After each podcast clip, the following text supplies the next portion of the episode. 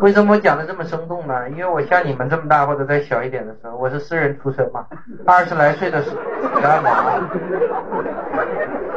你们这辈子没见过活的诗人吗？见到第一个。在我们这种不要诗歌的年代里，诗人都成恐龙了，是吧？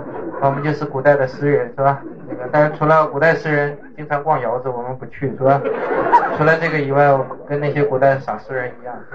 现在人民不需要诗歌了，那么我们这个有些人还在坚持，但是我是考虑家庭的责任，父母什么的，一咬牙就被迫转为一个沦为一个教师了。是吧这个，所以我年轻的时候作为一个敏感的少年，一个惨绿的少年，是吧？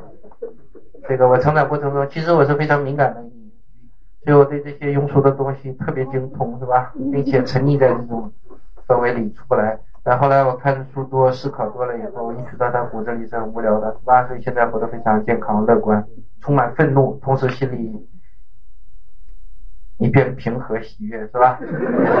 同时保持的非常好，是吧？既有理智又有激情，是吧？我有时候很惊讶，我是怎么做到的？我自己会把自己经常吓一跳，是吧？